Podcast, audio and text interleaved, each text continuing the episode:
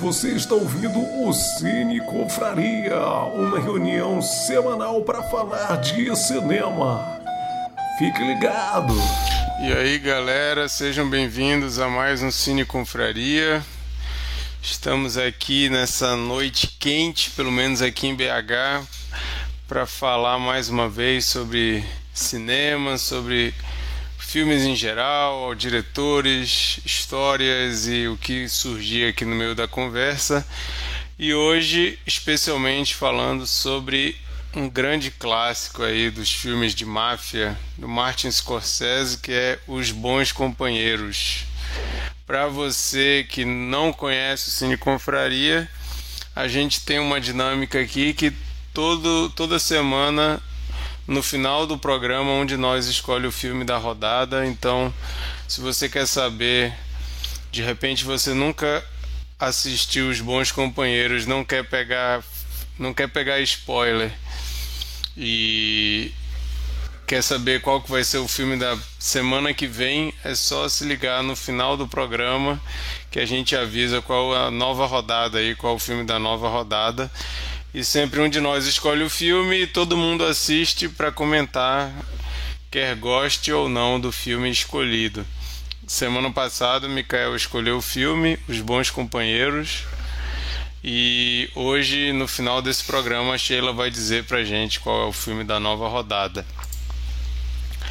Hoje nós estamos aqui com Mikael, Bernardo e Sheila participando, para você que só está ouvindo e não está assistindo. E eu, Marquito, também aqui puxando o, o papo, né? Para você também que não sabe, não conhece o Cine Confraria, essas nossas conversas são sempre transmitidas ao vivo no nosso canal do YouTube. Então, a nossa vontade é que você que se interessa por conversar sobre cinema participe ao vivo com a gente. Então, é só ficar ligado que todas as terças-feiras exceto quando acontece alguma coisa e a gente avisa quando isso acontece, mas normalmente todas as terças-feiras às 10 horas horário de Brasília a gente está ao vivo no nosso canal do YouTube. Então fica aí ligado, anota aí para você participar do próximo, se possível, se o filme lhe interessar. Hoje a gente vai falar sobre Os Bons Companheiros, como eu falei, um filme de 1990 do grande diretor Martin Scorsese, aí que vem de uma geração de diretores renomados, um dos nomes mais importantes de Hollywood que está aí nativo até hoje. Retomou esse tipo de filme há pouco tempo pelo com o filme O Irlandês na Netflix amado por alguns, odiado por outros, mas os bons companheiros, vamos dizer assim, que é meio que unanimidade. Quando a gente divulgou que esse ia ser o filme da semana, inclusive recebi mensagens dizendo que era o melhor filme do mundo. Eu falei que era um grande filme, mas que esse título é do Enigma do Outro Mundo, de John Carpenter, mas tudo bem a pessoa achar que esse filme também é um dos melhores filmes do mundo. Mas a gente vai conversar aqui sobre esse filme. Hoje, como somos poucos, eu vou chamar aí a galera para dar uma boa noite. Mikael, o curador da semana, dá boa noite aí pra galera.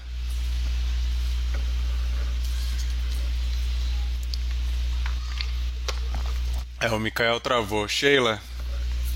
Boa noite, pessoal. Vamos falar desse filmaço agora. É, ele voltou e falou. Então vai lá, Sheila, agora. Oi, gente. Na, tô na minha versão hoje, a Renan do Nariz Vermelho, rinítica. Ao contrário de Belo Horizonte, Manaus é uma cidade fria, invernal. Assim, é um pouquinho de exagero meu, mas a gente tá com. tá totalmente adverso. Eu cheguei em casa e eu tava descendo a rua, falei, nossa, baixou a temperatura. Olhei, tava 25 graus. E isso pra Manaus, vocês sabem que é Sibéria. Impressionante. O meu nariz agradece. Falando em agradecer, obrigado ao Mikael, que eu acho que está travadíssimo ali, ó. O sorriso dele congelou. A internet do Mikael, pelo visto, hoje está cheilando nos velhos Sheila. tempos, velhos tempos da Sheila que a gente nunca sabia Não se a gente ia conseguir ouvir. Não comenta isso, amiga. Ó, voltou aí o bichinho. É, o Mikael, pelo visto, daqui a pouco vai ter que trocar a internet aí pro 4G, porque do jeito que tá, vou, tá complicado. vou sair e entrar de novo. Que a voz dele tá travadíssima. Tá, aliás, É. só tava a voz e o rosto não. Bora lá, Bernardo. E eu? Eu quase que não, que não entro hoje, mas é Scorsese, né, cara? Eu tive que fazer um esforcinho aí. Primeiro, porque de fato o Mikael falou, né? Uma reparação aí. A gente nunca colocou o filme dele aqui. Então vamos fazer esse esforço. Legal. É, o... como a gente falou, né, Scorsese é um grande diretor aí, um dos grandes nomes de todos os tempos aí de Hollywood. E esse filme, eu vou confessar para vocês que é um filme que está na minha lista há um século para eu assistir e foi a primeira vez que eu assisti. Estou fazendo essa confissão. É um filme que eu sabia que eu precisava ver, eu sabia que era uma exigência e que se eu não assistisse esse filme eu ia ter que rasgar minha carteirinha de cinéfilo. Mas graças ao Cine Confraria, finalmente eu risquei esse filme da minha to-do list que tinha ali. Inclusive, desde que entrou HBO Max, esse filme estava lá no, no catálogo há muito tempo já, estava lá literalmente na minha lista e eu nunca parava para ver. Finalmente, obrigado, Mikael, por me forçar a fazer isso, porque era realmente um grande pecado nunca ter assistido. Mas, falando um pouco sobre o filme, o filme acompanha a história de um mafioso, na verdade, acompanha desde ele moleque, as via do outro lado da rua os mafiosos e ele admirava muito. O sonho dele era viver como aqueles mafiosos num bairro é, cheio de italianos, né? Ele vinha de origem italiana, mas o pai irlandês. E ele admirava aqueles italianos mafiosos. E conforme ele vai crescendo, ele vai conseguindo se envolver aos poucos, vai ganhando mais respeito, vai ganhando mais renome, até se tornar um mafioso como os outros que ele tanto admirava e que ele acabou crescendo junto. O filme é inspirado num livro escrito por um jornalista, se não me engano, que conta a história real desse cara, que é o. Como que é o nome dele mesmo? O teu microfone tá para É. cima, Mikael. É Henry Hill. Henry. Isso, Henry Hill. E o, o, o filme conta a história real desse cara, inspirado nesses relatos. Inclusive, já dando um grande spoiler aqui, mas o filme é de 1990. Vocês não cometeram o mesmo erro que eu e vocês já viram esse filme. Então, dando um grande spoiler aqui, no final do filme ele entra para um programa de proteção às testemunhas, né? Esse mafioso. E eu li que o, o mafioso de verdade, quando saiu o filme, ele foi e abriu para todo mundo que era ele. Aí a polícia acabou falando: ah, vamos tirar esse cara do programa de proteção à testemunha, que ele acabou de revelar para todo mundo quem ele é. Então dá para ver que o cara gostava um pouco de aparecer, né? e ele foi e falou para todo mundo: sou eu. Ah, beleza. Então... Numa época pré-internet, né? Como é que pode? Exatamente. E, essa, e a gente acompanha a história desse cara, o envolvimento dele com outros nomes, com grandes atores. Paul Sorvino fazendo um papel importante, Robert De Niro fazendo um papel importante, Joe Pesci fazendo um papel importante, inclusive um papel que rendeu o Oscar para o Joe Pesci e também eu li que foi um dos discursos mais curtos da história do Oscar. Quando ele É. recebeu esse prêmio, parece que ele só falou obrigado. foi só isso. Não, não, ele falou é, It is my privilege, thank you. Já teve discursos que a pe- pessoa falou só thank mas É, ainda verdade. É um dos mais curtos da história. E depois entrevistaram ele, ele falou que realmente foi muito curto, mas é porque ele realmente achava que ele não ia ganhar. Então ele nem preparou nada, acabou ganhando. É, e- mas ele, o filme também foi indicado a melhor filme, melhor atriz coadjuvante para Lorraine Bracco, que faz a esposa do Ray Liotta. Teve indicação para melhor diretor para o Scorsese, melhor roteiro adaptado e melhor edição. Mas de todos esses Oscars só levou Joe Pesci como melhor ator coadjuvante. Não, ganhou o melhor filme também. Ganhou? Ganhou. Ah, então eu peguei Não, essa... não, só não. Ganhou, ganhou só. Ele tava é. concorrendo com quem? É, ele ganhou só o. o... É, tá certo. É, só. Porque IMDB, ele não, perdeu, IMDB ele perdeu, não, não ia me enganar ele de perdeu novo. pro Dança com Lobos. Ele perdeu pra Dança com Lobos. É um filmaço também.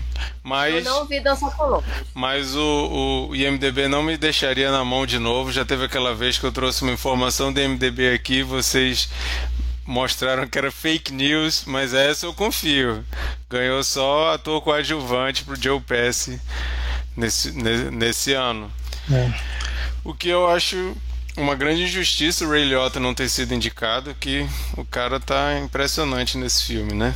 Não sei se vocês concordam, mas fiz essa introdução. Vou chamar aí o Bernardo para falar um pouco sobre o filme, sobre as impressões, o que, que ele acha desses filmes. Fala aí, Bernardo. Cara, para mim é o, o, papel da vida do Joe Pesci. É, é, é um dos personagens. Assim, eu sou eu sou fãzaço de filmes de, de, de gangster, de máfia e tal. É, e para mim é um dos personagens mais icônicos, assim, sabe? Eu acho muito bom. É um, é um personagem. É, é, aquela velha história, né? Do, do, do personagem bizarro que, que é super carismático. E, e enfim, é, o, o, o, filme ele, ele bota a gente meio que no, no, no, lugar ali do, do Henry Hill, né? Como aquele garoto que, tá, que, que vê é, aquele charme naquela, na vida de gangster e tal. E de fato é uma coisa que chama atenção, não é à toa que tanta gente gosta desse, dessa temática. É, tem, existe, existe um charme ali naquela irmandade, aquele, aquele negócio de, de, de da galera se juntar para se proteger. É, eu, ta, eu até até estava lembrando do, do nosso filme da semana passada, do, do, do Licorice Pizza, porque é, também é um filme né, que, que, que é colocado é, ali todo um contexto histórico ali, né, da, da, dessa questão da, da, da, imigração da galera, da galera é, ganhando espaço ali em Nova York, acho que é nos, começa ali nos anos 60, né, se não me engano, o filme. É, e, e, e, cara, filmaço. Eu, eu é, é, é, é astro atrás de astro, né? Tem aqueles grandes nomes da, da, da do gênero, como o próprio Robert De Niro, é, fazendo papel, papéis importantes aí, sempre dentro desse gênero. É, mas de fato, para mim, é o, o, grande personagem desse, desse filme, por mais que de fato Ray Liotta tenha feito é, brilhantemente ali o papel, é o Joe Pesci. E, e uma, uma característica do, do Scorsese que eu, que eu acho bem marcante e que ele, ele, ele apresenta isso desde o começo é essa questão né, de ele não virar a câmera para esconder a, a, violência, o ato da, da, da violência, né? E, cara, é, é, sensacional. Choca muito aquele começo, o cara enfiando a faca lá no, no cara dentro do porta-malas e tal. É, eu, assim, esse é um filme que eu, que eu revisito vez ou outra, assim, quando eu me lembro, é, quando passa na minha frente, eu coloco para assistir. Dessa vez eu, não, eu nem terminei de assistir ele, eu assisti, eu assisti parte dele, e mas vim aqui conversar com vocês, então minha memória nem tá tão fresca assim, então vou mais ouvir eu tô, tô, curioso com o Mikael, que o Mikael tá, tá empolgado com o filme, não só porque ele escolheu, né? Mas, mas porque ele está se preparando aí para um curso que ele vai fazer, acho que com Pablo Vilaça aí, sobre esse filme especificamente. Eu estou empolgado para ouvi-lo. é o, o, uma coisa que é interessante desse filme de, de curiosidade é que ele é recheado de improvisos. Ele foi um dos filmes aí que coloca essa prática como uma peça importante. O Scorsese, de propósito, não, não passou informações para todo o elenco. Então, por exemplo, a, a cena que o Joe Pesci dá uns tiros no no Spider lá, que é o menino que está servindo, ele não passou o roteiro para os dois e o Joe Pesci meio que vai no improviso ali. A única coisa que ele falou que estava no script é quando o, o Spider manda ele se fuder essa hora todo mundo sabia o que ia acontecer. Agora, a coisa escalonando ali era improviso do Joe Pesci com o ator e a galera ia meio que ficando surpresa. A cena também do. Você, tá, você me acha engraçado porque essa cena clássica também. A galera não sabia ao redor o que, que ia acontecer ali direito várias coisas ele jogava assim e queria ver. Inclusive, eu li que ele nos ensaios, ele mandava a galera improvisar e ele ficava anotando as tiradas mais inteligentes, mais legais e que funcionavam melhor. Para depois ele falou: Ó, oh, isso aqui você improvisou na hora, eu quero que você bote no roteiro aí, vai entrar essa fala aqui que você fez. Então, é um filme que ele é muito carregado pelos atores, né? A história é sensacional, mas a, a, a forma que os diálogos e, e os personagens é, se conectam e, e, prendem a gente é muito por causa da espontaneidade, né? É uma coisa que você parece que você está vendo realmente uma conversa ali. Então isso é, é, um, é uma coisa muito interessante, muito peculiar do filme e já vi que é um, uma marca registrada também do Scorsese. Mas vou chamar aí a Sheila, que já confessou que se não fosse o Cine Confraria, esse filme não estaria na lista dela. Então quero ouvir o que, que você achou, Sheila. Obrigada, Mikael. Se não fosse Mikael, não ia ver mesmo, porque eu não sou tão afeita a esse ambiente gangster. Mas eu fui de coração aberto, cara, eu tô muito apaixonada pelo filme muito apaixonado mesmo, assim. Né? São, são tantas coisas, ele cumpre tantos, tantas funções e o cara entrega, entrega muito em, em vários sentidos. Eu já fui logo surpreendida pela estética, né? Ele começa, ele já dá o tom, ele já mostra alguns vermelhos, ele já deixa bem claro alguns planos, granulação, né? Ele tem o estilo é extremamente granulado o filme, é muito charmoso, assim, toda a composição de imagem é, é muito rica, né, e bastante vermelho. Eu gostei da, da presença de vermelho, não sei se é uma brincadeira com sangue, eu não sei, mas há bastante vermelho nesse filme, eu não sei se é para dar... Uh, eu não sei se é para dar paridade... Uh, uh, não sei qual pra, é, pra qual dar, é a, pra dar o Sheila? As cores que aplicadas. Eu... Cortou aqui na hora Oi? que falou. Tá. Eu não sei onde eu parei aqui, porque eu troquei de tela sem querer. Ah, o vermelho, que eu não sei se ele tenta trazer uma passionalidade, ah, se tá. tem alguma ideia. Eu creio que sim, né? Ah, e assim, é, o que eu, eu achei o filme muito rico na, nas formas de, de seguir essa narrativa. Há momentos em que o narrador é um Henry, né? É, da infância dele até a vida adulta. Quando entra a mulher, a mulher é que começa a contar essa história e ela conta a história da visão dela. E aí salta pro Henry, enfim. É, eu, eu gosto muito de como a narrativa é conduzida para normalizar a cultura gangster, né?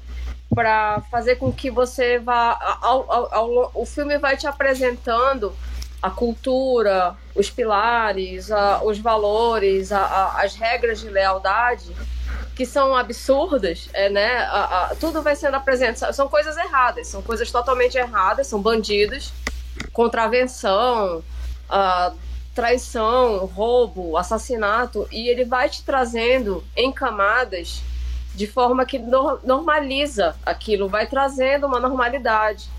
E tanto ele quanto ela mostram como aquilo foi entrando na vida deles e eles foram se acomodando aquela escalada de, do, do, do, do crime, né? E, e, vem trazendo assim o lado glamouroso, o lado do enriquecimento, né? De a casa ficando daquele jeito, ela adquirindo aquelas roupas, ele adquirindo aquela moral e de como, de como esses, essa, essas falhas morais são, são, são explicadas de modo que elas façam sentido. Tipo, ele ainda garoto, dizendo que demorou logo um tempo depois, os garotos da rua estavam é, carregando a sacola de compras da mãe dele. Ele pergunta por que, que você acha que eles faziam isso?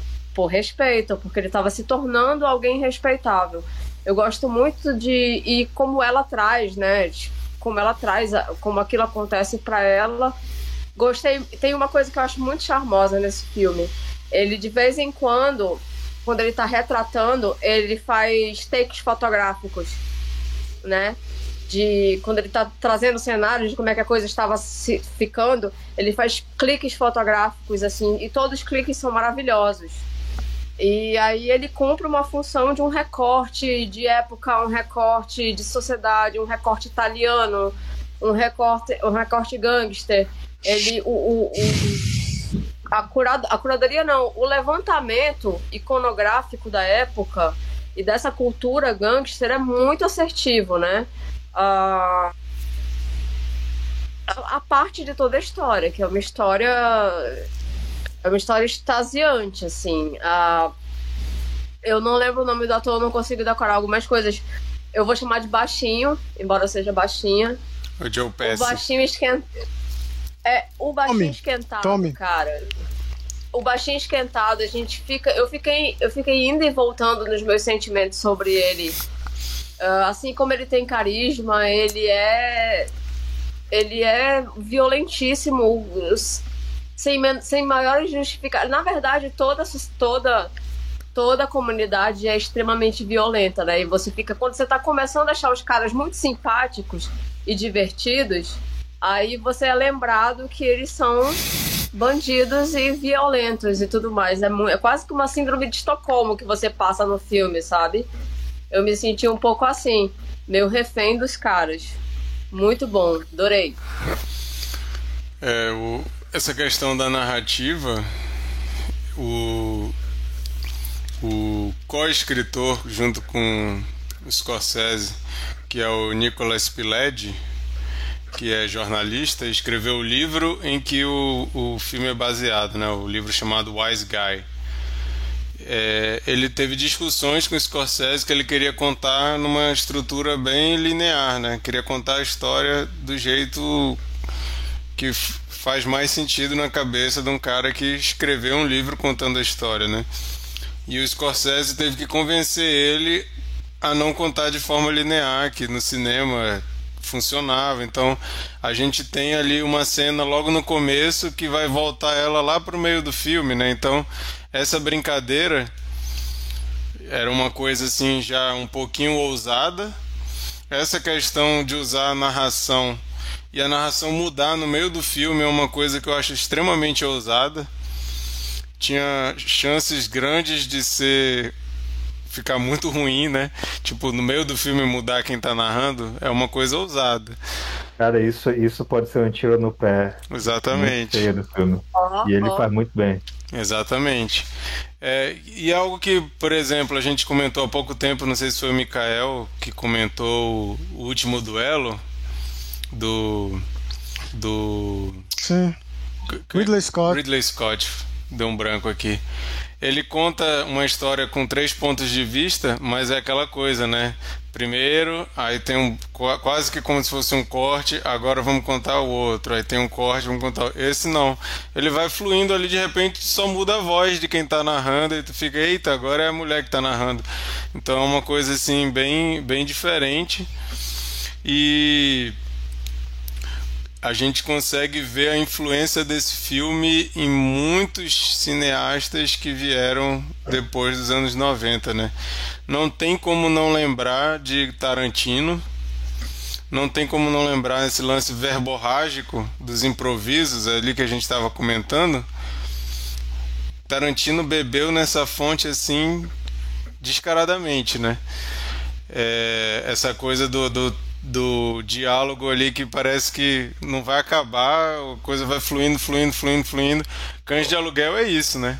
Cães de aluguel bebe nessa fonte assim demais.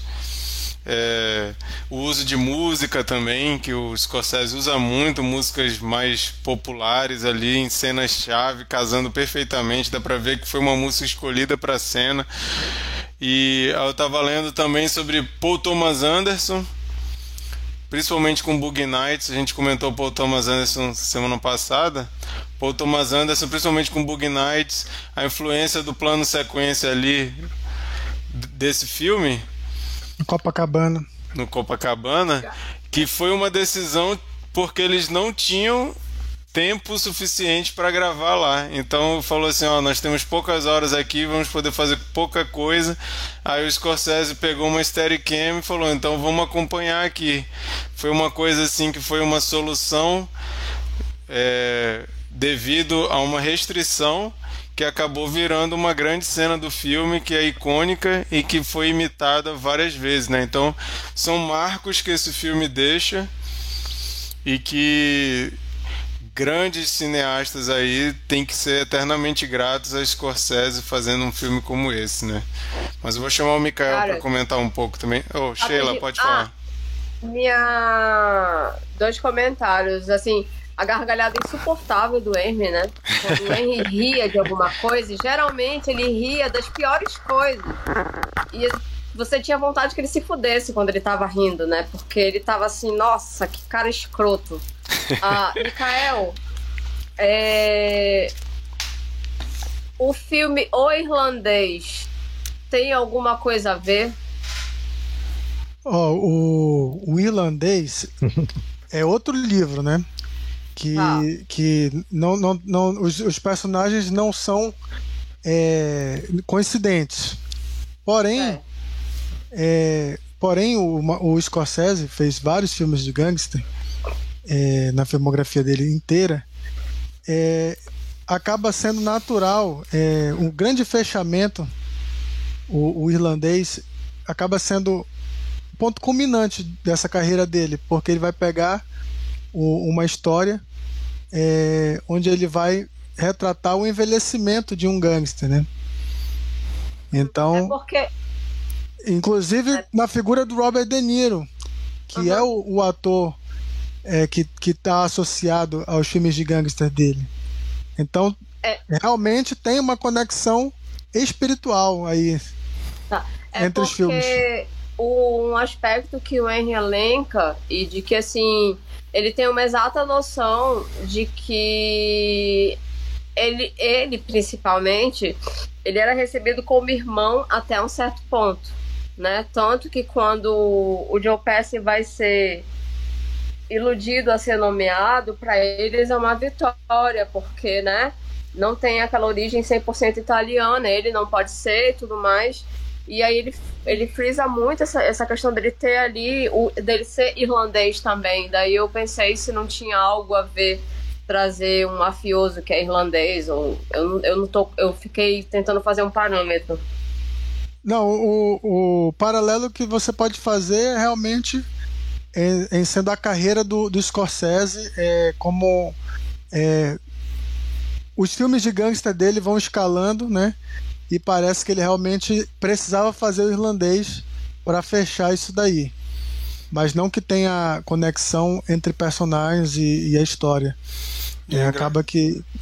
E é engraçado, ah. né, que o, o, irlandês é um filme do mesmo cineasta, a mesma cabeça, com vários atores repetidos mas é uma é um Scorsese em outra época da vida com uma outra é. pegada, é. com uma outra mensagem, é muito mais melancólico, muito mais reflexivo, muito menos engraçado, porque esse filme é muito engraçado, né? Tem hora assim que é de dar gargalhada. E o irlandês já é uma coisa mais assim, Scorsese tá velho, continua um grande cineasta, um cara que conta a história como ninguém mas que tem uma outra ênfase hoje, né? É outra pegada. É interessante ver, pegar o irlandês e pegar esse filme. Mas fala mais aí, Mikael. Beleza, eu acho que agora melhorou a minha conexão, eu, tô ouvindo bem vocês, eu espero que vocês estejam me ouvindo bem também. É, bom, esse filme tá assim no panteão para mim. É, o Scorsese é um dos diretores que eu mais gosto e esse filme é um dos que eu mais gosto dele, da carreira dele. E e pô, achei legal é, vocês é, gostaram da, né, da, da indicação né, para gente discutir, porque, é, como eu falei, é um dos cineastas né, que a gente não tinha ainda debatido. Né? É, esse filme, eu não vou dizer que é o melhor, mas se você quiser conhecer o Scorsese por um filme, é, é esse é o filme para você ver. Porque tá tudo ali é, o plano sequência, que o Marquito falou, para apresentar os personagens, né, que é quando ele entra no Copacabana, ele não faz isso só é, pela técnica, mas ele vai apresentar muitos personagens ali e você vai seguindo o Henry e a esposa e você vai vendo como é que é a vida deles, né? Como eles são recepcionados, como eles furam a fila para entrar, como, como as pessoas fazem deferência a eles, né? É, como é a vida é, é, boa, né? A vida, lembra aquele meme, a vida do rico é diferente. A vida do, do gangster nessa, nesse contexto é muito diferente. E ele, ele vive frisando isso desde que ele era criança. Ele, ele coloca essa questão do respeito, né? Que a Sheila falou, né? E não só isso, mas é, a, o próprio tema né, de, de, do gangster, que é o, o Scorsese, é bem associado a isso, é, não só por esse filme, mas é, Caminhos Perigosos, Cassino, o Irlandês, é, Os Infiltrados. Né? Então, é, fora isso, o, o, a, a, o frame congelado que ele usa demais nesse filme e geralmente combinado com essa narração, né? Porque a gente é, várias vezes aqui no nosso nosso espaço a gente é, critica um pouco essa questão da narração, né?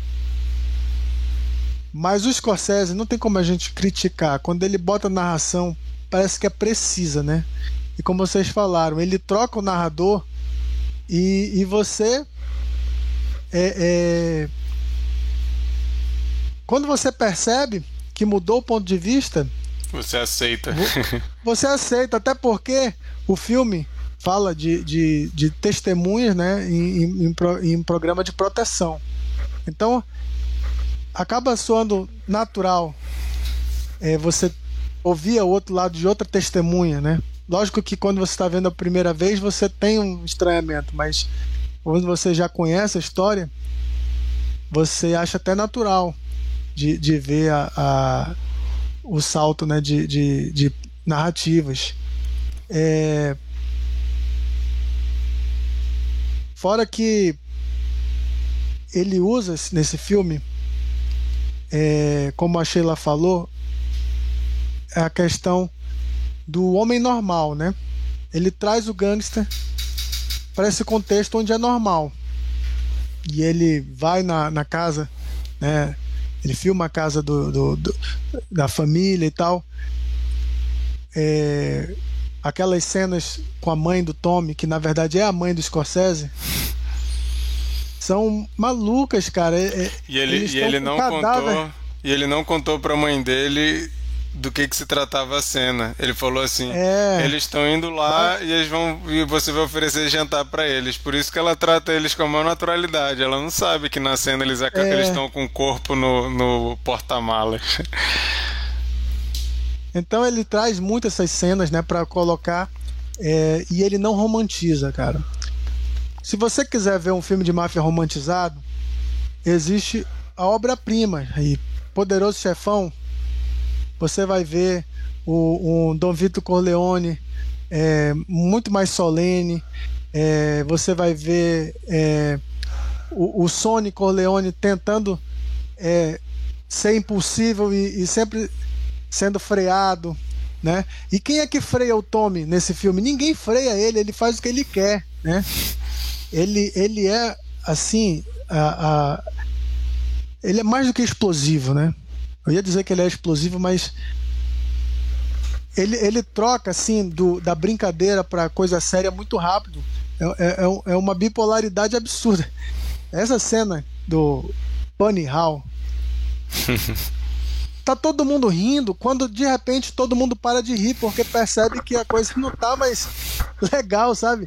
E aí ele ele, ele vai e comete um ato de violência é, é, do nada, assim, é, e, e, sem medir consequências, né? É, tem aquele personagem Billy Betts que implica com ele, e a única vez que você é, sente pena do. Você fica do lado dele, né? Porque o cara é, é muito escroto com ele, né? Tô chamando de engraxado. Falando, falando, falando de, de engraxado e tal. E, e ele não quer nem. Ele nem pensa que as consequências de matar aquele cara vai, vai surtir para ele. Aquelas consequências vão, vão estourar só lá na frente, né? Muitos anos depois, mas ele, ele quer dar vazão, né? Essa violência. Então, a questão da violência nesse filme não, não é estilizada, é sempre desconfortável, né? Uhum. E, e, e, e, nada romantizado. Assim, o, o gangster é, tem. É, a questão da família? Tem. Tem questão de honra? Tem, mas já é uma honra assim que você. É, é, não, é, não é poderoso chefão. Ali tá todo mundo pronto pra, pra trair o outro, assim, né? É, é, é um ambiente tóxico mesmo. E, e a esposa né, do, do, do Henry, como é o nome dela? Eu não lembro o nome. É, eu não lembro o nome também. Karen. Ela. Karen, é verdade. Isso.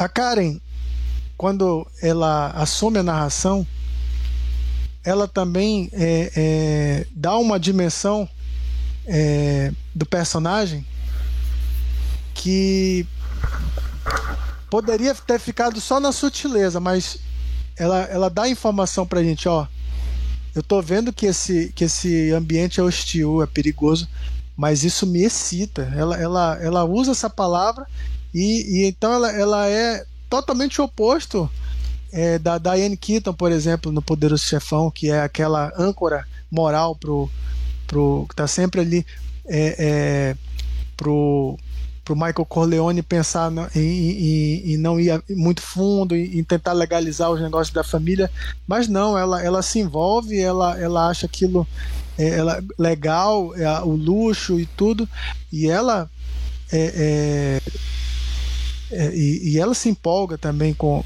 com, com o Henry pelo que ele é. Em nenhum momento ele engana ela, né? Ela, ela acha legal ele bater no vizinho dela, assim, ela, ela fica é, é, ela, é, ela é o tipo de gente, né? Ela é esse tipo de mulher que gosta que, que o homem é, defenda a honra dela e tal. Né? Então. É... A Sheila vai já falar aí do caso do Will Smith. Não, não. Agora vai ser o bingo, né? O Marquito, o Marquito segue no. Eu sigo sendo refém do efeito Streisand.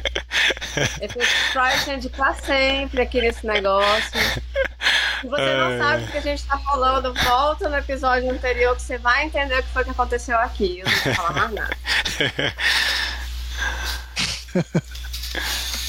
Então, é, resumindo, é isso, né? Mas é, é, é um filme realmente que, que é, ele te leva até a, a, a simpatizar com o gangster, mas ele tá sempre te apresentando ah, você tá achando legal, mas olha aqui, ó, quem é essa pessoa de verdade, né? Na mesma cena, às vezes, entendeu?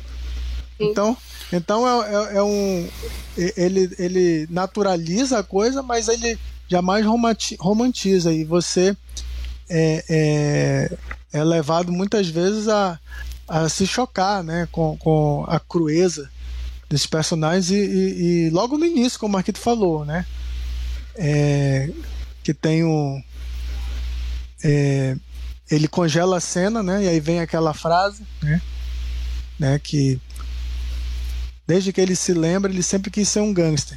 E aquela cena fica é, é, congelada aqui na nossa mente. Você vai ver a, ele jovem, crescendo, e quando ela volta, você é, é, já viu o que, que aqueles caras são capazes, e aí eles metem a faca, eles dão tiro, é, e você fica horrorizado, né? Inclusive, né, é o, o, ator que faz esse filme, o Frank Vincent, o faz o Billy Betts, ele ele ele tá em Toro Indomável, né? É, e ele tem uma rixa com o Robert De Niro em Toro Indomável. Ele tem uma rixa com o Joe Pesci nesse filme. E aí ele, ele no, no cassino, ele também tá no cassino. E, e, e olha que legal, o, o Joe Pesci mata ele nos Bons Companheiros e ele mata o Joe Pesci no cassino. É o e, e, tem e é muito legal também ver a quantidade de atores desse filme que foram parar nos Sopranos, né? Ah, é. Eu até é, procurei aqui é, 27 atores que coincidem entre esse filme e a série Sopranos. É. Tem a, a Lorraine Bracco, né? É a mais é a, é a que mais é, a gente lembra logo. Ela e o ela, ela é a principal o... do filme.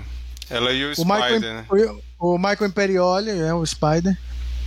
Mas tem é, até outros que a gente nem, nem reconhece, porque 27 é muito, né? Não, aquela cena que ele vai andando no Copacabana, eu fui, ó, esse cara do Soprano, ó, esse cara também, ele aparece, ó, esse aí é mafioso no Soprano, ó, esse daí também. Eu fiquei, caramba, bicho, o elenco todo tá nesse filme. é muito Verdade. doido. Mas essa questão do, do. Ah, desculpa, Sheila, eu ia falar tem uma coisa que me chama a atenção, é, que não existe empatia verdadeira, né? De ninguém com ninguém em momento nenhum, assim.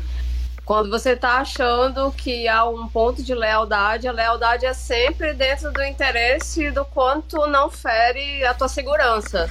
É, tanto o próprio Henry com a, com a Karen, quando ela tá puta, que descobre que ele tem um amante, e ela acorda em cima dele com a arma, você sabe que ele tá conversando para tirar ela de tempo e tal, não sei o que, para convencer ela, mas você não imagina que ele vai render ela, vai ser violento com ela, vai apontar a arma na cara dela, então você fica se perguntando cadê a empatia do Henry em momento nenhum por ninguém, assim, nenhum deles.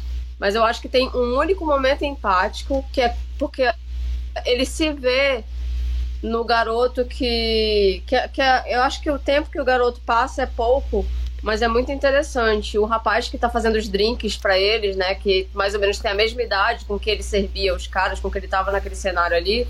Então, quando o menino é morto, você sente que ele sentiu, né? Ele, talvez por espelhamento, por se ver naquela história, né? Se reconhecer um pouco no papel daquele garoto, é o único momento que ele tem algum lampejo ali de consciência de ficar chateado com Tommy, né? Porque foi extremo. Uh, e eu acho que é o único momento que ele traz alguma empatia. Eu fiquei surpresa, não estava esperando esse momento, mas não a ponto dele brigar com os caras, né? É aquela empatia que vai até, até o primeiro tempo. No segundo tempo ele já muda de novo. É muito interessante. É, o Felipe Veloso apareceu aqui no chat falou que o Joe Pesci soltou nesse filme todos os palavrões que ele não pôde soltar em Esqueceram de Mim. é, diz que é, é, é, recorde o tanto de fuck que esse filme tem, é muito mesmo. É impressionante. E esse filme ainda teve uma certa, uma certa um certo corte na violência, na quantidade de sangue para diminuir um pouco a classificação dele, que ainda ia ser mais ainda a questão da violência, né?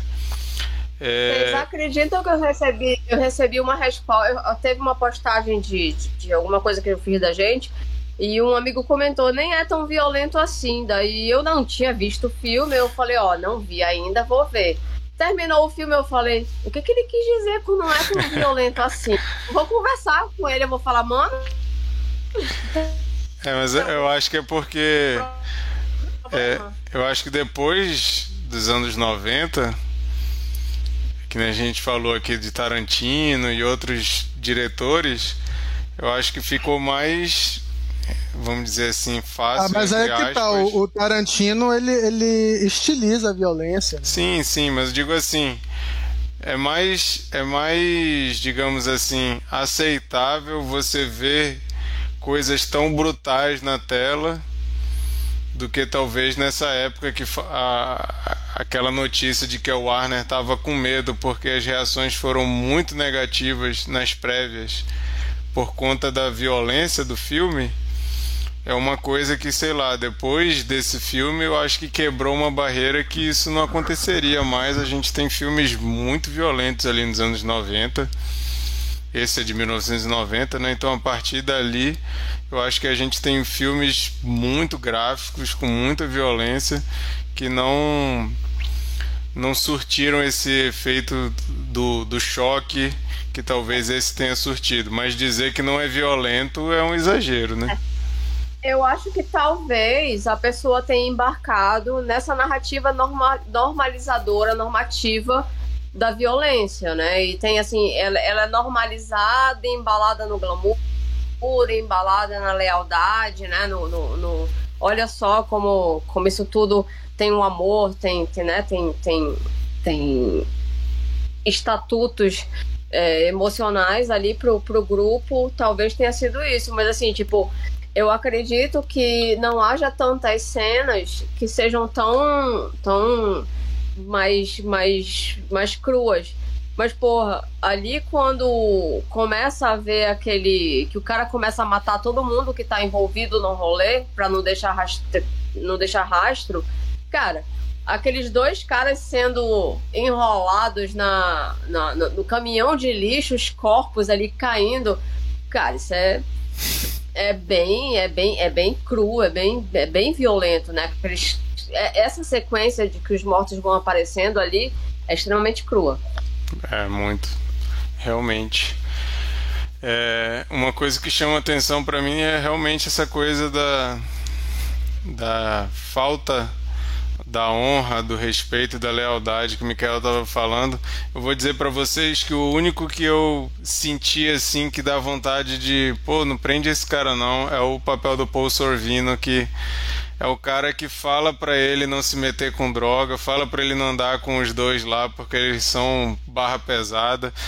Aí eu tenho que lembrar que ele é bandido também, né? Tipo, não, ele não é bonzinho, ele é bandido também, tá ganhando dinheiro com bandidagem. Ele também provavelmente mandava matar gente e tudo mais, essa coisa do quem tá devendo dinheiro, né? Mas ele assim parece ser o cara mais família, vai lá, né, dizer para ele, ó, vai te reconciliar com a tua mulher e tal, não sei o quê. Aí eu ficava assim, pô, esse cara aí é gente boa pra caramba, não quero que ele se dê mal não. Mas ele é bandido também e quando o Ray Liotta resolve ser o X9 mesmo para conseguir se livrar de morrer ou de ser preso, ele vai e entrega o, o Paul Sorvino também. Mas é isso, cara. Não existe coisa mais família do que a máfia. é aquele vínculo ali que. É, eu você, acho. Tá, você, você está sendo protegido aqui, mas em algum momento você vai ser chamado para fazer alguma coisa também, né? Como, de, como, como acontece no Poderoso Chefão. Uma oferta que você eu não acho... pode recusar. Eu acho que a narrativa da Karen ela é muito rica nisso, porque o Henry, ele vem daquele garoto que foi formado, né, naquele ideal, e para e para ele vai junto com a história dele, ele vai ele vai aprendendo que ser homem, né, que a boa vida, que que viver era viver daquela forma. Ela é apresentada tardiamente para isso, né? E primeiro ela não sabe qual que é a dele, e depois vão caindo as fichas. Só que ela tem colocações que são muito lúcidas. Enquanto para ele para eles é, tem aquela coisa da lealdade, da irmandade, de todos todos se dão suporte e tudo mais. Ela faz observações do tipo, ah, eles estão sempre juntos ah, e estão juntos e vivem todos assim, tipo, eles vivem imersivos, eles não vivem na sociedade, eles não estão vivendo em cenários é, fora dali. É como se fosse um aquário. E assim, por eles, ela fala assim, por eles estarem nessa realidade condicionada, em que eles só vivem entre eles, só frequentam esse eles, parece que tá tudo normal. Eu acho muito pontual isso que ela fala, dessa coisa de, tipo assim, é, eles não conseguem enxergar todas as coisas porque parece que aquele é o mundo, que aquela é a vida, que aquele é o código. Eu acho que a narrativa dela é, é, tem um pouquinho de antropóloga, sabe? Parece que ela tem um distanciamento daquele rolê. É muito hum. bom, é muito. Eu acho maravilhoso quando ela tá naquela reunião de mulheres que ela faz aquelas críticas. A pele delas é ruim, a roupa é barata, o tecido, a maquiagem é ruim. Ela tem esse olhar de fora, né? Ela consegue estar tá sempre vendo fora até que ela é totalmente consumida pela vida de luxo e se esquece de tudo e se integra também naquele, naquela, naquele sistema. Muito bom. É, o, o, Felipe Veloso comentou aqui que o Paul Sorvino faz uma figura paterna bem mais presente no filme do que o pai do protagonista, realmente, né? Ele vira meio que o pai ali, é o cara que dá o conselho e é o cara que quando ele tá fazendo coisa errada, ele esconde dele porque ele sabe que vai ser repreendido, né? Então ele vai fazendo tudo escondido, inclusive dentro da cadeia. É... E é esse papel da, da, da esposa, eu acho ele interessantíssimo, porque ela não vem do contexto ali que o Henry vem, né? mas ela acaba sendo seduzida por aquilo.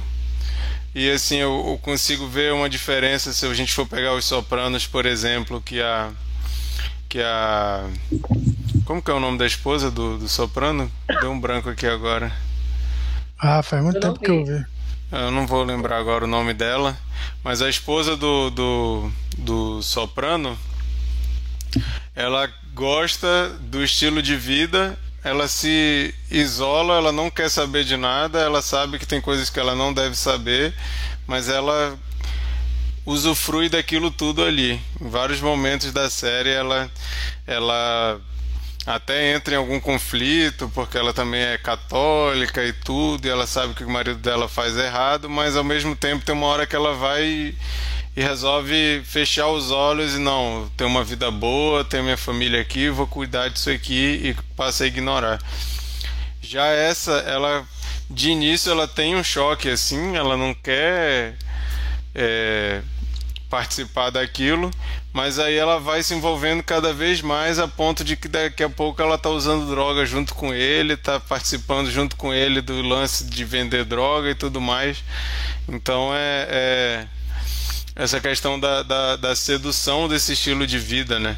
É, um, é uma coisa muito atrativa e que parece que vai vai sugando todo mundo para aquilo ali. Daqui a pouco até a babá tá envolvida, a babá Acho tá que... ali no meio, então é um negócio que vai vai sugando todo mundo que tá ao redor e aquele sonho vai ficando aquela coisa paranoica que o cara não consegue nem sair de casa porque fica olhando pro teto, meu Deus, tem um helicóptero me seguindo. Aquela cena é muito doida também. E ao mesmo tempo que é engraçado que é um filme ousado, mas é um filme moralizador, né? Ele sentencia, olha, a vida de bandido é essa aqui. Você tem, você hum. entra, você vai ganhar muito dinheiro, você vai ter glamour, você vai ter influência, vai ter respeito, mas no final você vai se foder. Tem um certo final feliz, porque eles entram pro programa de, de, de testemunhas, né? De proteção. E aí eles conseguem se safar, né? É, é ele consegue.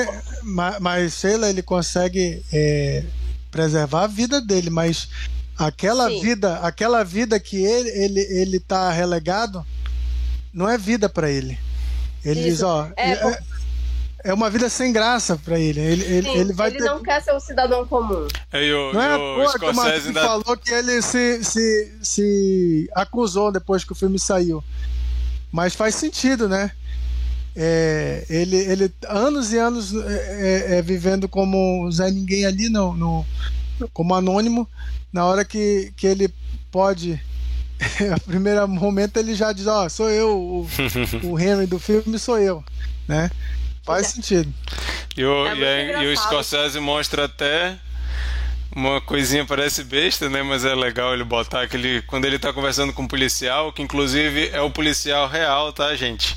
O policial que tá fazendo entrevista com eles sobre o programa de proteção à testemunha é o policial que fez esse, essas. que participou da história real, né? Ele é o policial de fato. Sério?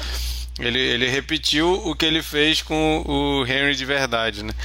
E, e quando ele tá conversando lá com eles, ele fala me manda para um lugar quente, né? Eu quero ir para um lugar quente, não quero ficar num lugar frio. Aí a cena, né? O detalhe, quando ele no final já está vivendo essa vida, entre aspas, normal, mas é, é com outro nome, com a, a identidade secreta protegida ali, ele pega o jornal e ele parece que é Ohio que é um lugar frio, né? Então já deixa claro, ele não foi pro lugar que ele queria, ele tá vivendo a vida que ele não queria total. Ninguém nem ligou se ele queria ir para um lugar quente. Tá aí, tu vai para esse lugar aqui mesmo. É engraçado é. que, assim, é, ao mesmo tempo é bem. Essa coisa moralizadora é um pouco careta. E talvez eu, eu gostasse de um, de um final que, sim, é uma história real, né? Não dá pra mudar muita coisa. Mas talvez eu gostasse de um, de um final sem meio, sem, meio impune, sabe? Assim, é muito bom, mas é engraçado ao mesmo tempo. É como se, se fosse mostrar: olha aí, meu filho, sei lá, um filho adolescente, tá vendo como o crime não compensa? Tá vendo como é que oh, oh, as coisas podem dar errado? É melhor seguir pelo caminho do bem. É, é parece essa é. didática. Não, mas o, o Scorsese ele sempre vai apresentar a volta do anzol, né? Você pode lembrar até do, do Lobo de, de Wall Street, né? É, também é meio isso. Metade do filme é ele, é, ele dando, se dando bem depois tem a volta do anzol, ele se lasca, né? Até que o filme sai e aí ele começa a se dar bem de novo porque ele fica. É cool de novo, né? É. Bom, gente, vamos fazer uma rodada de cena preferida e nota do filme. Mas que antes de, da gente ir para essa parte, queria que comentar, né, que tem vários atores em, em início de carreira ali. Tem o Samuel Jackson, é, fazendo um papel bem pequeno, né? Já era calvo. Morrendo de cuequinha. Gente, Tenho... ah. é impressão minha ou só tem um negro no filme? Só tem, acho que é, só tem ele mesmo. Mas eles mostram, mas eles mostram, né, que o contexto é extremamente racista. Quando a menina faz a piada, fala lá sobre o Sammy Davis Jr., ela é repreendida, os caras, não, como assim? Você tá falando que ficaria com o Sammy Davis Jr., então é, é, é, o, o, esquema era totalmente racista. O Samuel Jackson só consegue participar porque ele tinha um papel ali no na ação, né, do, do roubo. Só tem um negro. É. Bem louco isso. Tem, tem o Kevin Corrigan, que é o irmão do Henry. Hoje ele é um ator de comédia, assim, relativamente. Assim, as pessoas não sabem o nome dele, mas, mas reconhecem, né? Uhum. Ele de várias séries e, e de filmes. É, tem a Eliana Douglas, né? Também. É, mais? O Michael Imperioli, a gente já falou. E tem aquela cena do Spider, que ele com, com Joe Pesci. E, e tem também, né? O Harvey Keitel não está no filme. Ele é outro ator recorrente do Scorsese. Mas ele, ele teve um relacionamento com a Lorraine Bracco. E tem uma filha, né? Então, uma daquelas garotas que fazem a, a filha do casal é filha da Lorraine Bracco com o Harvey Keitel. É, o, o Scorsese fez muito isso, né? De, de pegar é, não atores, né? Pegar a mãe dele. O pai pegar, também. O pai, o pai também está em alguma cena. Então tem, tem vários. É... O, pai é o, o pai é o cozinheiro da prisão. Ah, é, verdade. Eu fico imaginando como é que rola isso, sabe? Tu tá no almoço de domingo, aí tu vira pra mãe, ei mãe, vamos aparecer ali no filme? É, não, é uma cena assim assado, por favor. Daí lá vai a mãe e o pai fazer o rolê. O... É, bem isso mesmo. o Felipe comentou um negócio que é interessante, que mesmo no auge do luxo da vida de gangster, para ele ter o privilégio da melhor mesa na boate, ele precisa entrar pela entrada de serviço da cozinha. Então é uma coisa interessante, assim, né? ele tem ali todo o luxo, mas não é uma coisa normal. Ele tem que entrar pelos fundos. Não é uma que não deixa de ser uma coisa um pouco estranha para quem quer ser o o bambambam, bam, bam, né? Tem que entrar pelos fundos e dar uma propina para todo mundo para conseguir aquele luxo. Então é, um, é uma é um, um local de destaque mas que para isso você precisa molhar a mão de muita gente para você conseguir aquele local de destaque. Não é uma posição de destaque que a pessoa abre a porta da frente, vem, entra, você merece e tal.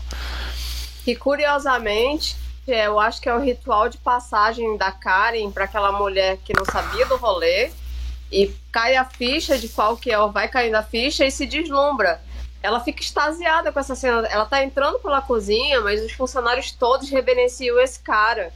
E ele entrega a gorjeta para ser, né, ser, ser, ser, liberado ali. Não é nem liberado, é, já é a praxe dele com os caras para conseguir a melhor colocação. E ela, e ela fica extasiada com o poder, com o reconhecimento dele, com a capacidade que ele tem de dar 20 dólares para 10 mil pessoas. Então ela faz, ela não faz essa leitura de tô passando pelos fundos para chegar no primeiro lugar. Aqueles fundos para ela já, já, já mostra como um cara que tá no comando e é super respeitado. E ali ela olha para ele, né? Eles chegam naquela mesa e todo mundo reverencia o cara. E aí ela é seduzida pela, pela primeira, a fagulhinha do glamour, do, do poder, pegou ela. É. E as músicas, né? O Marquito falou das músicas realmente uma seleção maravilhosa é, com Rolling Stones, é, Eric Clapton e tal. Mas o que, que vocês acham final, de terminar o filme com, com o, a música do Frank Sinatra é, na voz do Sid Vicious, né? O, Isso, falei, a música falei Ramones, não é Ramones, é o Sid Vicious. Sid Vicious cantando My Way, uma música tão solene, né? tão maravilhosa. E cantando daquele jeito debochado para finalizar esse filme. O que, é que vocês acham? Achei perfeito, cara. Eles são debochados, né? E My Way é, é uma história, é uma música fabulosa. E eu, quando ouço, lá vou puxar a brasa feminina de novo, eu ouço, eu amo essa música, acho a sonoridade, sonoridade dela fabulosa, mas é uma letra masculina, né? Até porque o cara pergunta what is a man e tal, nananá, é que nem Simple Man do Lionel Skynet, que eu não sei pronunciar o nome. São músicas lindas, extremamente masculinas. Eu gosto, eu gosto da. Eu gosto do elemento deboche, né? Tem muito deboche nesse filme. É, muito eu, deboche eu, das coisas. E essa música, né, fala de tudo isso e eu fiz do meu jeito. E o cara Sim. vinha, e o cara vinha de um glamour ali do do Copacabana, com o cara cantando música estilo aqueles músicas italianas. E o Frank Sinatra é um grande nome, né, que andava nesse meio aí dos, dos, dos mafiosos, dos italianos nessa época. Só que ele subverte totalmente quando ele bota o Sid Vicious para cantar a música zoando a música, né? Então, tá vendo aí o glamour todo, você fez do seu jeito, tá aí, ó, tu virou um cara, um Zé Ninguém no programa de proteção a testemunhas, vivendo a vida totalmente avessa ao que tu queria, né? Parabéns aí pelo seu feito, você fez do seu jeito. Muito bom, amei. Demais. Bom, vamos então para uma rodada de cena preferida e nota para o filme. A minha cena preferida é a do do Sou Engraçado? Como assim Sou Engraçado? Essa cena para mim é maravilhosa. Ela apresenta o, o personagem do Joe Pesci de forma incrível. É a cena icônica que virou meme também, né? Aquela cena quando o Joe Pesci, o Ray Liotta tá rindo daquele jeito, virou meme tudo. Virou meme aquilo. E é uma cena maravilhosa. Talvez sei lá, 60% do Oscar que o Joe Pesci levou foi por causa dessa cena. É muito boa e é, não, tem, não tem como escolher outra, vou escolher essa e a minha nota é nota 9. Sheila. Tá, eu, eu, tava na, eu tava na dúvida, eu tenho duas cenas que eu gosto muito, essa é uma delas, mas para saltear aqui, eu vou ficar com a. Eu vou ficar com a sequência, aquela, essa sequência que eu já citei, que é quando começa, começam a ser mortos todos envolvidos no, no crime, que ele precisa ir apagando as pessoas. E eu gosto muito do, do impacto, eu gosto do drama, eu gosto daquela coisa é, chocante dos corpos sendo descobertos. Eu não estava esperando essa cena. O resto do filme eu acho que ele dá uma, uma plasticidade para todo o rolê, mas essa eu não estava esperando. E aí eu fiquei aquela coisa que teu queixo cai, essa coisa do queixo cair, você vê assim, caralho. E é bem ali no finalzinho, né? Então ele vai coroando o filme, é meio que assim, colocando aquela cereja do grande bolo. Eu adoro essa cena. Legal. Bernardo. Ah, minha nota. Ah, é, nota. Você é mega generosa, você é respeitosa. Incrível, vou dar nota 10. Esse filme é perfeito. Ó, oh, Sheila dando nota 10. 10. Vai lá, Bernardo. É, cara, também fico em dúvida. Eu gosto de várias cenas, principalmente as cenas do, do, do Tommy.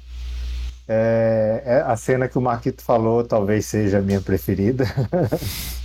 eu, eu gosto muito da construção daquela, dessa cena. Eu gosto muito de, de, de, de assistir essa cena prestando atenção na cara de cada um dos personagens, porque a galera vai ficando desconfortável, é aquela coisa, aquele, aquela luz vermelha ali que fica, deixa o negócio mais tenso ainda. É, é, para mim é, é, uma das grandes cenas aí do, do cinema. E minha nota é 10 também. Maravilha. Mikael. Bom, eu, eu ia escolher também essa cena, né? Qual? Eu até já. Do, do Funny How. Eu até comentei ela brevemente, né? Mas vou escolher outra, né? Pra, pra dar uma variada, né? Olha a cena do engraxate, que é muito boa também. Tá, eu vou, eu vou escolher a cena que eles vão na, na casa da mãe do Tommy, que é a mãe do Scorsese, né? que é uma cena que provoca várias sensações, porque ao mesmo tempo que, que era, ela poderia servir para você relaxar, mas você fica tenso, porque você não quer que, a, que aquela é, realidade é, é, chegue até aquela senhora simpática e aí, aí você fica é, é, querendo rir, mas ao mesmo tempo você está tenso. Então é, é pelo que ela gera e, e, e, sempre né, gera, mesmo quando você vê é, pela terceira, quarta vez, você sempre vai ter as mesmas sensações quando vê.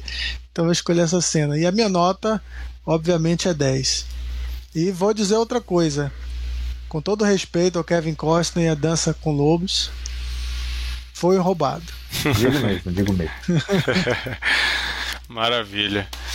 Bom, gente, ah, só ler aqui um comentário do Felipe Veloso. Comentou que a música alegre contrasta com a cena da sequência de descoberta dos corpos. Realmente é uma montagem muito boa. Essas Olha, foram. Felipe Veloso o Felipe Veloso está salvando o nosso chat. Fazia duas semanas que ninguém ia participar. Felipe, obrigada. A gente estava se sentindo muito rejeitado. É, o Valeu, cara. Felipe não liga pro paredão do Big Brother. Tá aí comentando.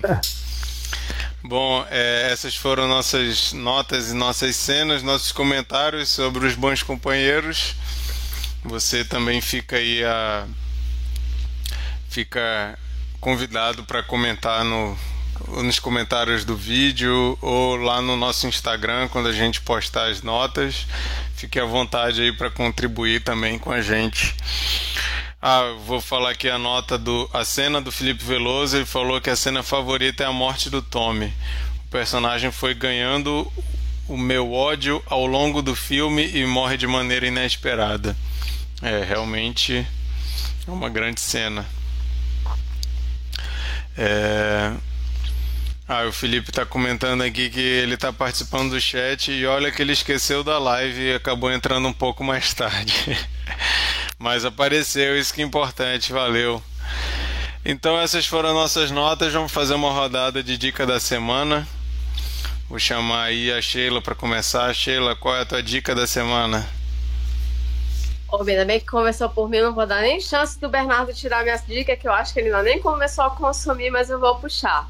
A gente já falou aqui, Bernardo que já falou, e eu falei também, de um podcast chamado Praia dos Ossos. Já foi nossa dica da semana, e é um podcast que gerou um novo podcast da Rádio Novelo, que só trazendo um pouco o cenário, a Praia dos Ossos traz um crime icônico na, na justiça brasileira e é o primeiro crime de, de feminicídio que inaugura uma nova, uma nova abordagem sobre crimes contra mulheres, né? O assassinato de Angela Diniz por Doc Street, que é um. É, o engraçado assim, se você fala Angela Diniz, as pessoas pensam que é alguma coisa da Leila Diniz. Se você fala Doc Street, as pessoas um pouco mais velhas já ouviram esse nome, para você ver como as coisas são tão invertidas. E aí é um filme de, de, de um crime, de, de um processo de, de um penalização não, né? desse cara. Oi? Filme não. É um, é, é um podcast que traz o, o fim dessa história, a penalização desse cara. E aí que eles receberam muitos elogios ao fim do, do podcast, mas receberam questionamentos incômodos a respeito do que foi feito com o DOCA, né? Da penalização do DOCA, de que o DOCA as pessoas indo naquela coisa da pena de morte que devia ter ficado e elas ficaram com aquelas e alguns comentários bem raivosos nessa linha do que a gente já tá vendo de, de, de ódio e tudo mais questionando que ele, que ele tinha que ter apodrecido na justiça. Então elas ficaram incomodadas com isso. E aí gera esse podcast chama Crime e Castigo né? Já tá no ar rádio novelo estão todos os episódios no Spotify. E é um tratado sobre a pergunta é o que é justiça, né? São trazidos casos de, de abordados pela perspectiva da, de quem perdeu alguém, de quem foi vítima, de quem foi a pessoa que causou o dano, que, que fez o crime, para discutir sobre o, o sistema de penalização brasileiro, o que é justo, o que não é, o que funciona. São perguntas muito importantes para a gente como sociedade. É uma reflexão muito interessante e eu me lembrei novamente o quanto, no fundo, eu não sei se fazer um curso de direito, mas o quanto a filosofia do direito é interessante para mim. Acho uma delícia assim refletir, sabe, sobre justiça, sobre essas questões que assim a gente, como cidadão, devia estar mais aproximado e realmente conversar muito sobre isso. O mundo vai ficar cada vez mais violento e a gente precisa saber de que forma a gente vai enquadrar as coisas, fazer justiça e etc. Eu mega recomendo. Crime e Castigo no Spotify. Legal. Mikael. Eu assisti a Crônica Francesa, o novo filme do Wes Anderson, na Star Plus. E, cara, mais Wes Anderson impossível tem tudo, todos aqueles elementos, né, aqueles enquadramentos, aquela coisa que parece que está sendo um, um, cenário que foi pintado num quadro. Assim. Tu, vai, tu vai concordar comigo que esnobaram esse filme no Oscar? Ah, com certeza. É, principalmente, né, o, o, o design de produção, né, fotografia. E tem uma gama de personagens muito legal. É, é, ele, ele conta várias histórias de forma é, fragmentada, né? Isso pode dar um tom um pouco episódico, mas é, ele está, é, digamos assim, exaltando o ambiente jornalístico, né? Da, de, de, saber contar histórias, né? De, de, de mergulhar num, num, numa matéria e, e, e passar essas histórias através da escrita, né? E tem aquele elenco, né, fantástico que ele sempre reúne é, figurinhas, né, já do universo dele. Tem o Bill Murray, Tilda Swinton, uh, Francis tem o, o, Jeff Francis McDormand, tem o Owen Wilson, o, o Benício Del Toro que, que é o, o talvez a história que, que eu mais gostei né, do, do Benício Del Toro com a, com, como um, um, pintor que está tá preso e uma assim, uma reflexão bem interessante sobre o que é arte é, e a inspiração dessa arte e tal.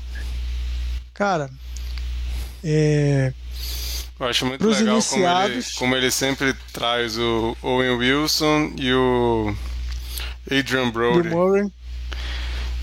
E o, Adrian Brody. É, eu, eu, gosto muito do Adrian Brody, eu queria que ele ganhasse mais papéis, mas pelo menos o Wes Anderson sempre chama ele e bota ele em papéis legais.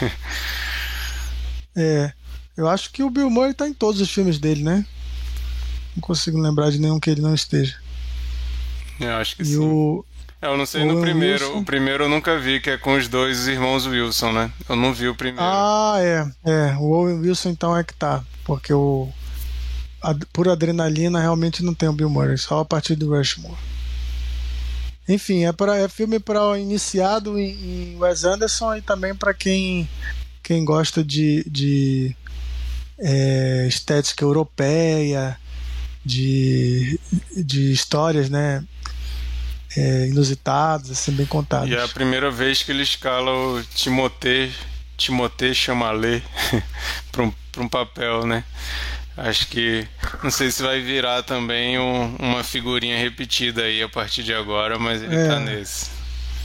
É, alguns, alguns vão, vão. Ele vai arrebanhando pelo caminho, né? Tipo o Edward Norton, que vem desde Moonrise Kingdom, aí passou a ser também uhum. um ator de, de muitos filmes dele. Legal demais. Bernardo. É, gente, eu, eu, continuo naquele meu ritmo de não conseguir consumir muitas coisas novas, então eu tô. Eu tenho, assim, quando eu tenho. Quando eu chega aquela hora que eu quero dar uma relaxada, acaba, eu acabo revendo alguma coisa. Tenho. É, como eu, eu, assinei o Star Plus, eu, tô, eu cons, consegui retomar minha. Consegui retomar minha, minha, meu, meu Lost. então, assim, eu tenho tempo, eu fico, eu fico reassistindo. Estou já na, na terceira temporada. É, aliás, comecei a quarta temporada, ter, terceira temporada de, de Lost. De Lost tem muita, tem muita, é, muito filler, mas é, da metade para o final fica frenético, é sensacional. Mas enfim, não é essa. Eu, vou, eu acho que eu vou, eu vou pegar aí a, a, a carona da Sheila. Eu, eu, eu acompanhei já, eu comecei já o, o podcast que ela falou. Estou no segundo episódio. E é muito bom. Vou, não vou falar mais nada porque eu vou aproveitar que é só ela que vai escrever essa história. Beleza. A minha dica vai ser. A minha dica vai ser um filme que eu vou reconhecer que é um filme ruim, mas que eu vou indicar assim mesmo porque vale a pena ver. Ah, que é o... sempre fez isso. Não, mas normalmente eu indico filmes ruins achando bons. Esse eu já estou indicando achando ruim. Que é o Estúdio 666, o filme do Foo Fighters. Deixo aí como um, um tributo ao Taylor Hawkins, que morreu tem duas semanas, né? O baterista do Foo Fighters. E é muito trágico, né, que o Taylor Hawkins tenha morrido logo quando lança esse filme e eles acabaram de lançar um disco com as músicas do filme, né? Então é um, um timing muito ruim. Mas o filme saiu há pouco tempo. E assim, por que, que eu falo que é um filme ruim? Porque o filme é ruim mesmo, assim, ele é. Tem um monte, a gente consegue enxergar muitos defeitos no filme, mas o filme junta algumas coisas que eu gosto. Foo Fighters, que eu gosto. Junta filmes de terror, assim, com aquelas histórias de casa assombrada, de possessão e metal se você gosta dessas coisas, só que assim, é terror com comédia, tá, gente? Então, se você odeia terror com comédia, fique longe desse filme. Se você odeia Foo Fighters, fique longe desse filme. Se você odeia metal, tá aí. Se você odeia metal, mas você gosta dessas outras duas coisas, talvez você releve as músicas. Mas é o Foo Fighters tocando metal. A história é o Foo Fighters vai lançar o décimo disco deles, eles não, não querem fazer o mais do mesmo Aí o, o manager deles lá fala: Já sei, vou mandar vocês para uma casa para vocês se inspirarem. Vocês ficam lá, eles vão, acham a casa legal e falam assim: Ah, vamos ficar aqui, vamos dormir aqui duas semanas. A gente fica compondo direto. Aí tem aquela história bem clichê de que uma alguém morreu ali e encontra um livro e a, e a banda que estava gravando ali nos anos 70, eu acho, o cara fez um pacto com o capeta e começou a gravar e nunca conseguiram terminar a música e o Foo Fighters resolve terminar a música, só que para isso o Dave Grohl fica possuído. Então é um filme assim que tem essa besteira. O Foo Fighters não é um grupo de atores, então tem umas atuações bem ruins Apesar de que eles atuam nos clipes e tem até coisas muito engraçadas, mas é aquela atuação estilo Hermes e Renato nos clipes, né? Então você querer que eles atuem por uma hora e vinte, uma hora e meia de filme, você tem umas partes que você fica assim, caramba, esses caras realmente não são atores.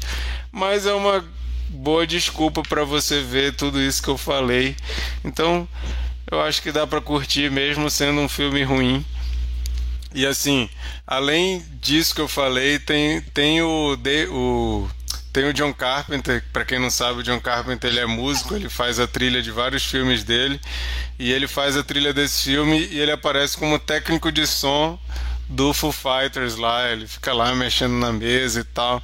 Então tem esse fanservice aí também para quem é fã de John Carpenter. Tem algumas referências a filmes de terror para quem gosta também é legal esse fanservice. Mas é um filme ruim. É um filme ruim, mas se você gosta disso tudo que eu falei, vale a pena, assista, você vai se divertir. Aí eles lançaram, como eu falei, eles lançaram um disco com as. Eles criaram como se fosse uma banda de metal chamada.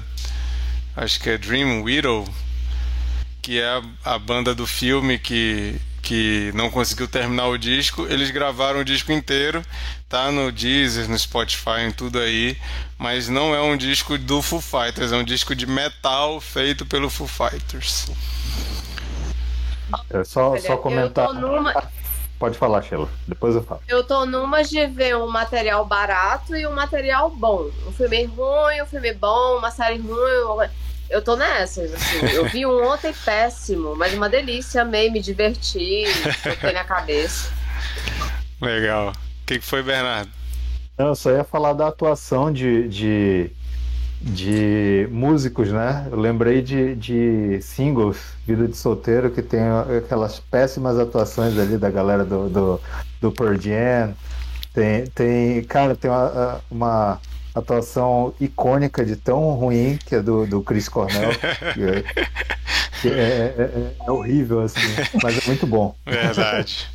Eu lembrei do, do Help, o filme dos Beatles, que é o maior besterol, as atuações também são péssimas, são os Beatles. Então. É. O, o, tem uma piada que eu achei muito engraçada. Assim, o filme não é tão engraçado assim, não, tá, gente? Mas tem uma piada que eu achei muito engraçado que eles falam assim. O high five do Pearl Jam. Aí eles fazem a pose tipo da capa do Ten do Pearl Jam. Aí eles baixam a mão assim, aí o Dave Grohl fala. É, Jeremy has spoken. Aí eles saem assim por causa da música, né? Jeremy Spoke. Aí tem outra hora eles falam Pearl Jam High Five, eles fazem. Aí fala We're Still Alive, aí eles saem. Então tem essas piadinhas assim que só vai pegar quem conhece as músicas que eles estão fazendo referência. O Felipe Veloso deixou uma dica. Né? Oi? Eles já são, já são tiozão, né? Da dá para relevar. É, todo mundo tem mais de 40. Se você considera isso tiozão, eu quero avisar para vocês que vocês estão chamando o Mikael de tiozão aqui, tá? e a Sheila eu também. Não falei nada. Não, falando. Mas eu sou tiazona mesmo, eu tenho 47 anos, me respeita, galera. Eu sou tiazona. É, o é, como Bernardo, eu, eu Bernardo que vez... está faltando com respeito aqui, ó. Como eu li. Bernardo. É, eu li uma vez que se você gosta de música com guitarra, baixo bateria, você já automaticamente você já é tiozão. É, mas isso é cíclico e o pop punk está voltando. Avril Lavigne voltou. Anitta gravou uma música que ela considera pop punk, então pode ser que aí nas próximas nas próximas nas próximas gerações aí o, a guitarra, a bateria e o baixo volte a ficar na moda, né? É, o Felipe Veloso deixou uma dica também, é o clipe This Is Not America do rapper porto-riquenho Residente. É uma porrada. Recomendo também a excelente análise que o historiador João Carvalho fez do clipe. Legal, deve ser uma brincadeira com This is America do Childish Gambino, né? Vou, vou ver essa versão aí do desse rapper. Vi muita gente compartilhando esse clipe, mas ainda não assisti. Vou assistir. Verei. O Adenilton Barroso falou que ele também é um tiozão e está presente ali no chat. Sejam bem-vindos, todos os tiozões são bem-vindos aqui no Cine Confraria. Deixa sua piada de tiozão aí para nós. Bom, gente, aqui a gente vai agora passar para saber qual o filme da rodada. Sheila curadora da semana vai dizer pra gente qual filme ela escolheu pra gente assistir e comentar semana que vem. Vai lá, Sheila. Não vi o filme, tô muito curiosa para ver, não sei como é que a gente vai ver. Não tá em streaming. É, concorreu, foi um dos concorrentes a filme internacional. Concorreu numa categoria pesada, perdeu para Drive My Car. Mas assim, eu acho que vai ser super bacana. A gente vai ver a pior do mundo. Eu tô muito afim de ver esse deu, filme. Deu uma cortada aí. Qual que é o é filme? É a história de uma... A pior pessoa do mundo. Ah, é maravilhoso esse filme. Nossa, é maravilhoso. Já, viu? Já vi. Eu não vi ainda, eu tô super ansiosa para ver. Eu, eu, eu olhei o trailer, eu me identifiquei né? Eu me identifiquei. É, eu, eu, eu, sou essa pessoa, então eu vou lá ver, me, me ver, pensar na minha vida. E é isso, gente. É um filmaço. Espero que todo mundo veja, que quem você que está nos ouvindo e se interessa por comentar esse filme é a pior pessoa do mundo. Você está convidado. Hoje a gente está gravando esse programa aqui no dia 5 de abril. Então, daqui uma semana, dia 12 de abril, estaremos fazendo esse programa para comentar o filme A Pior Pessoa do Mundo. É... O, o livecast, né, a nossa gravação, nossa live acontece todas as terças às 22 horas horário de Brasília, então você se programa aí dia 12 de abril, 22 horas. Você que já assistiu A Pior Pessoa do Mundo, ou você não assistiu, mas não se importa com spoiler e quer ouvir um pouco mais sobre o filme para saber se você vai ver ou não, se você vai atrás ou não, você também pode vir participar do, no chat aqui, como o Felipe fez hoje. Felipe e Adenilton aí conversando com a gente no chat ao vivo. Você fica convidado para participar na semana que vem. É isso. Obrigado, Bernardo. Obrigado, Micael. Obrigado, Sheila. Obrigado, Felipe. Obrigado, Adenilton. Todo mundo aí que está assistindo depois, não ao vivo, ou ouvindo o podcast depois, não ao vivo. Muito obrigado para vocês. É, participem mais vezes, participem do chat ao vivo, sigam a gente no Instagram para saber notícias, para saber qual o filme da rodada, para saber as nossas dicas e se inscreve no nosso canal no YouTube para vocês saberem também quando vai ter live, para saber quando sair o vídeo novo que vocês não puderam assistir ao vivo e para você comentar também, deixar aí sugestões para gente. É sempre bem-vindas críticas e sugestões. Beleza? É isso então. Boa noite. Valeu. Tchau para todo mundo Valeu, e até semana que vem. Falou. Tiozão faz isso, galera. Beijo, gente. Beijo, tchau, tchau.